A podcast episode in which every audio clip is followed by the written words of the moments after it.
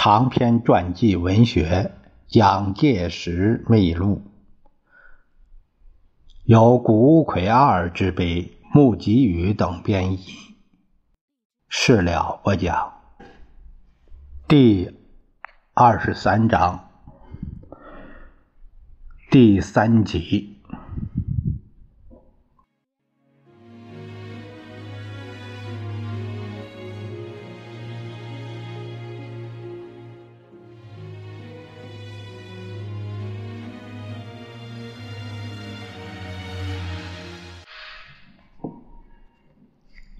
一九三三年五月三日，国民政府设立行政院驻北平政务整理委员会，任命熟悉日本情况的黄福为委员长，准备交涉停战。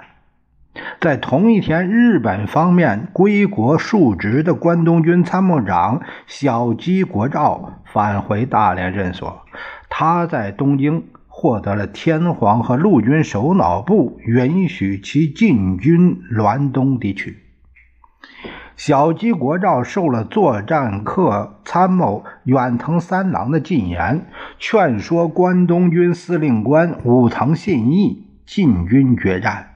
武藤终于同意，当天便下达了关内作战的命令。关东军在战略上的转变。可以从前线日军的动态中窥测得出来。日军原来自请停战的活动归于沉寂，而且战斗准备积极起来。当然，其大规模的攻击已经是渐离玄去，势所必至。蒋介石熟立。敌我战力不能不确立最后的决心。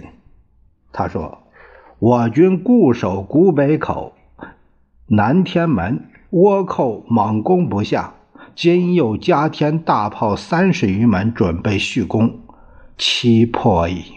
我军唯有向后撤退，化为缓冲地带。如此，则自古北口至榆关。”皆为倭寇铁蹄横行之躯，明知其最后之必陷落，然非我所能忍自放弃一步也。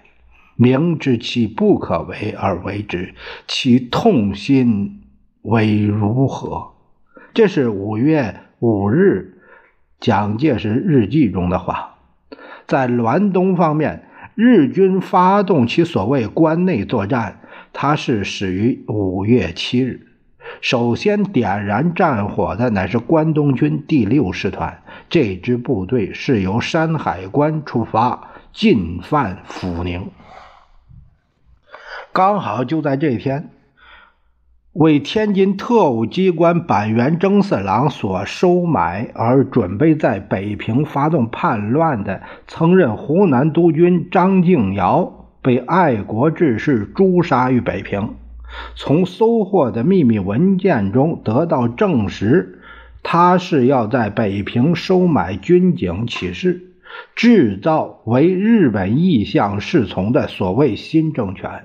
而且日军之发动关内作战，很明显的就是为了侧面。援护张敬尧等汉奸的暴徒。日军于十一日夜晚到十二日迅速渡过滦河，十四日进占滦州。在长城一带古北口等关塞，则受到关东军第八师团所发动的总攻击。十二日傍晚，新开岭华军阵地被突破。密云东方三十公里的石峡镇也相继沦陷，中国军伤亡三千人。平津上空也有日本飞机在盘旋，以示威吓。在日军攻击之下，中国方面并没有放弃和平解决的努力。黄福在上海与根本博不断接触，试探关东军的真意。关东军乃通过根本博转达，日军并无进攻平津之意，但望中国军队能撤至日军守备区域炮城不及之地点。所谓守备区域究竟指的是哪儿，并不明确。但总之，首先可以窥测得到，日本是想在华北设立不让中国军队驻屯的区域。于是蒋介石乃致电黄福，他只是说：“倭寇得寸进尺，五人囚禁反远。”如无诚意保障，绝不能轻于退让。改入关内攻，乃其既定方针，根本绝不改变。何应钦也于五月十五日、十六日两日三度派遣军事委员会北平分会总参议熊斌和日本武官永金左比重见面，探究停战的真意。未料日军却反而加紧进攻。永金此时曾强硬的主张，华军应撤退到芦台、保底一带。当熊斌接受了这个条件，以示让步时，永金立即通知关东军：中国军心不稳，要他们更加强攻势。十七日，唐山陷落；十八日、十九日，密云、三河、蓟县更继易手，日军前锋进迫到距离北平市区只有五十公里之处。此时，板垣征四郎所主持的天津特务机关谋略工作又积极起来。他煽动在以前曾经叛离中央的石友三旧部，于十八日在滦州宣布独立。继之又唆使无赖之徒向天津日本租界的海光寺投掷炸弹，以及炸毁在北平的日本海军武官视之菊花文章。这些做法都是在制造社会不安，好为日本增兵。找到借口。二十日发生了有一个中国青年刀刺日本公使馆卫兵的事件，这在日军来说真正是求之不得。于是天津日军随即引据辛丑条约，打出出兵防卫的招牌，调派炮步兵六百人开进了北平城内。此时的北平已经处于内外同时受敌的情势。倭寇此次欲得平津，乃为外事所击成。我故先受其祸，而倭进退不由自主，其意危殆已哉。这是蒋介石五月二十三日他的日记中的一段话。全世界严峻的目光投注于日军大举侵犯华北的局面。五月十九日，这是还是一九三三年。一九三三年五月十九日，美国总统罗斯福与在美访问的宋子文发表共同声明，希望迅速恢复远东和平。可是，在国际间一意孤行的日本已经是撕破了面皮，肆无顾忌地加速了他的军事行动。倭奴因美总统发表声明，恼羞成怒，连日积极进攻，前线各军皆损失甚大，其未参加战斗者仅余少数部队。养日，养日是指的是五月二十二日。仰日，新河村至马驹桥方面，以万福林、王以哲两部纷纷溃退，不知何往。至宋哲元右翼空虚，无法守御。复因杜家屋方面有一部敌人渡过河西，东北突然紧张。事已至此，为重整阵容，坚守平津东北前线，与敌相持死拼，以促国际形势之变化而徐图转机。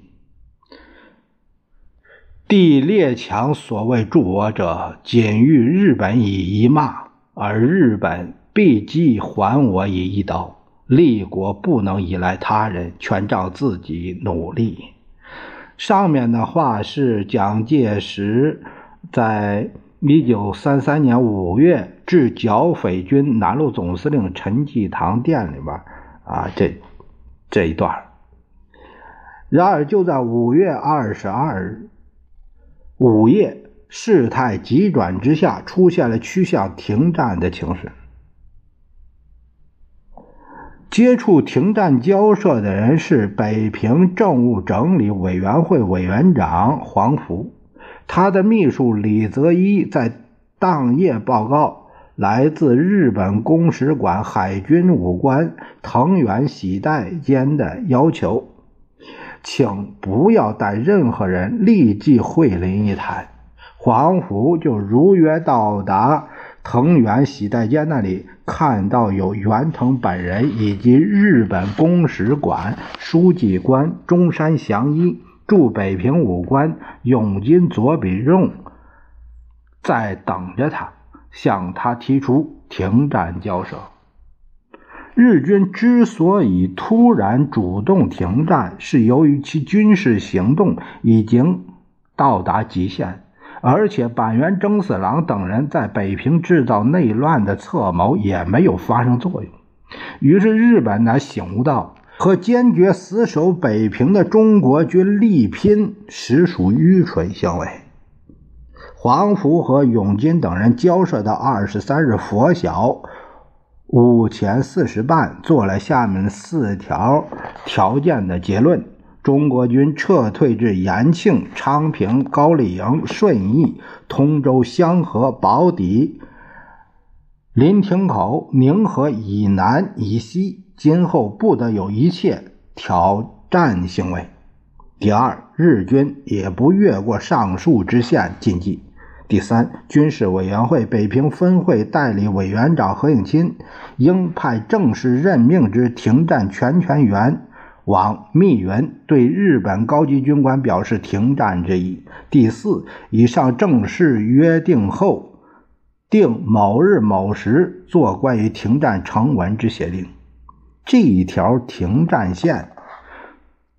是要中国军撤离山海关以南约两百公里的地区，实在相当于屈辱的内容。但黄福鉴于日本以军事压力摆开在眼前的此时此际，是不得不有所忍耐的。黄埔离开藤原那里。就去到军事委员会北平分会会晤何应钦，说明和永金交涉的内容，并表示如果能够同意，我就马上电话通知日方终止攻击。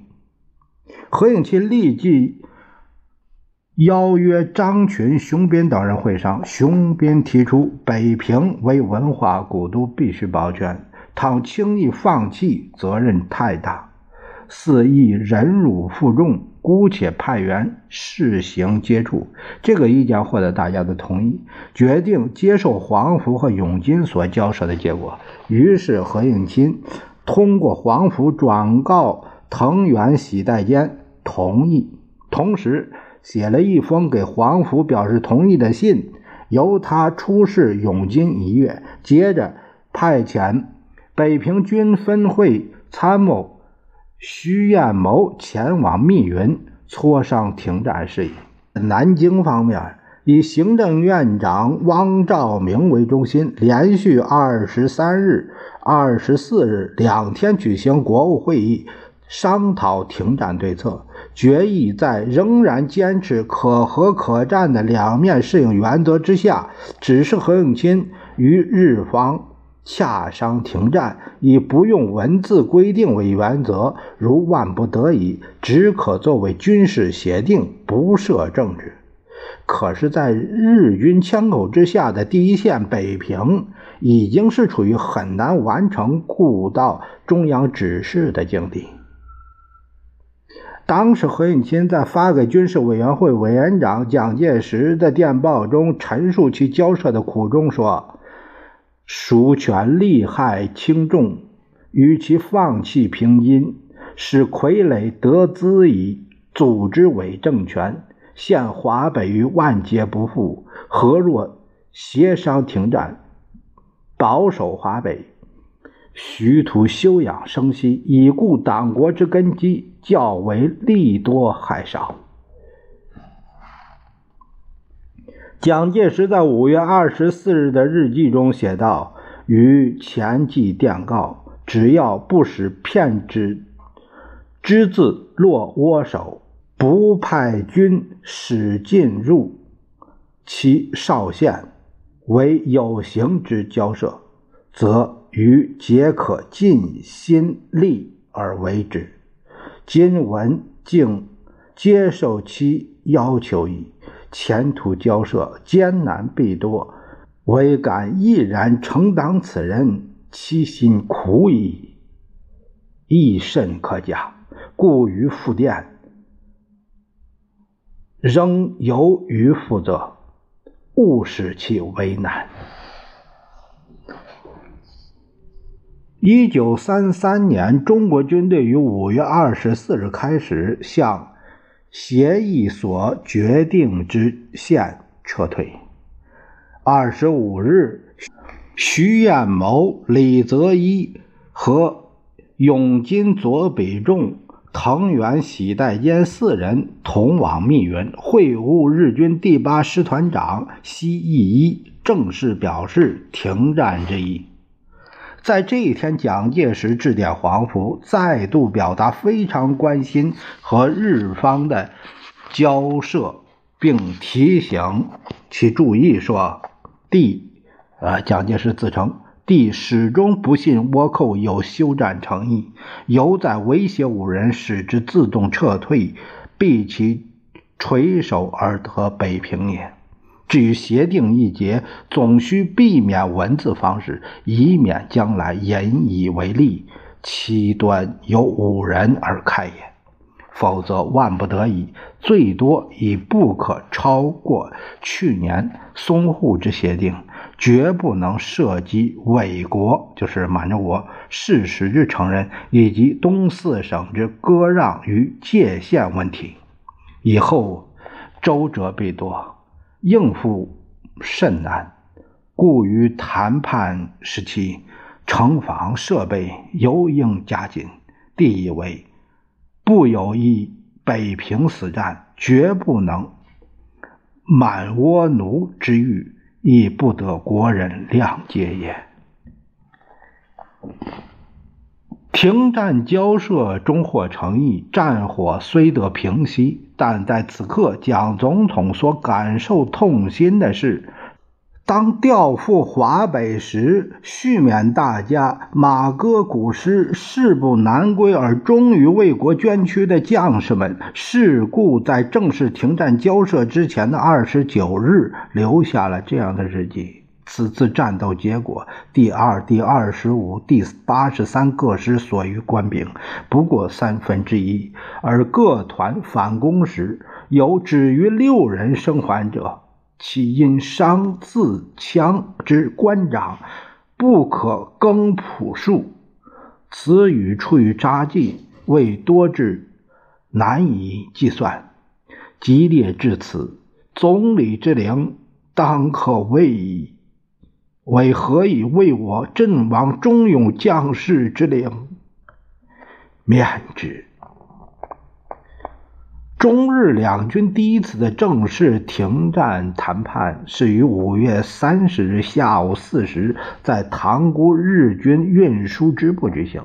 中国军方代表为熊斌、徐彦谋等六人。日本关东军代表冈村宁次、永津左北重等七人出席，双方只是交换全权证书，并互相介绍之后，便于四时半散会。第二次会议于第二天的三十一日上午九点半开始。此时，日方突然提出一份印刷好的停战协定草案，由冈村宁次说明：“这是关东军最后案，一字不能变更。中国代表应在一小时半以内，啊，就是当时是上午十一点以前，做允诺或不同意的答复。”协定草案列有五项内容：第一，中国军。即撤退至延庆、昌平、高丽营、顺义、通州、香河、宝坻、临亭口、宁河、芦台所连支线的以西以南地区，而后不得越线前进，做一切挑战、扰乱之行为。第二。日本军为确认第一项实行情形，随时用飞机及其他方式进行视察。中国方面对之应加以保护及予以各种便利。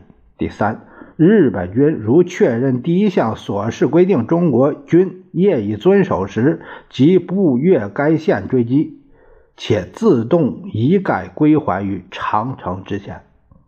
第四，长城线以南及第一项所示之线以北、以东地域内之治安维持，由中国警察机关任职。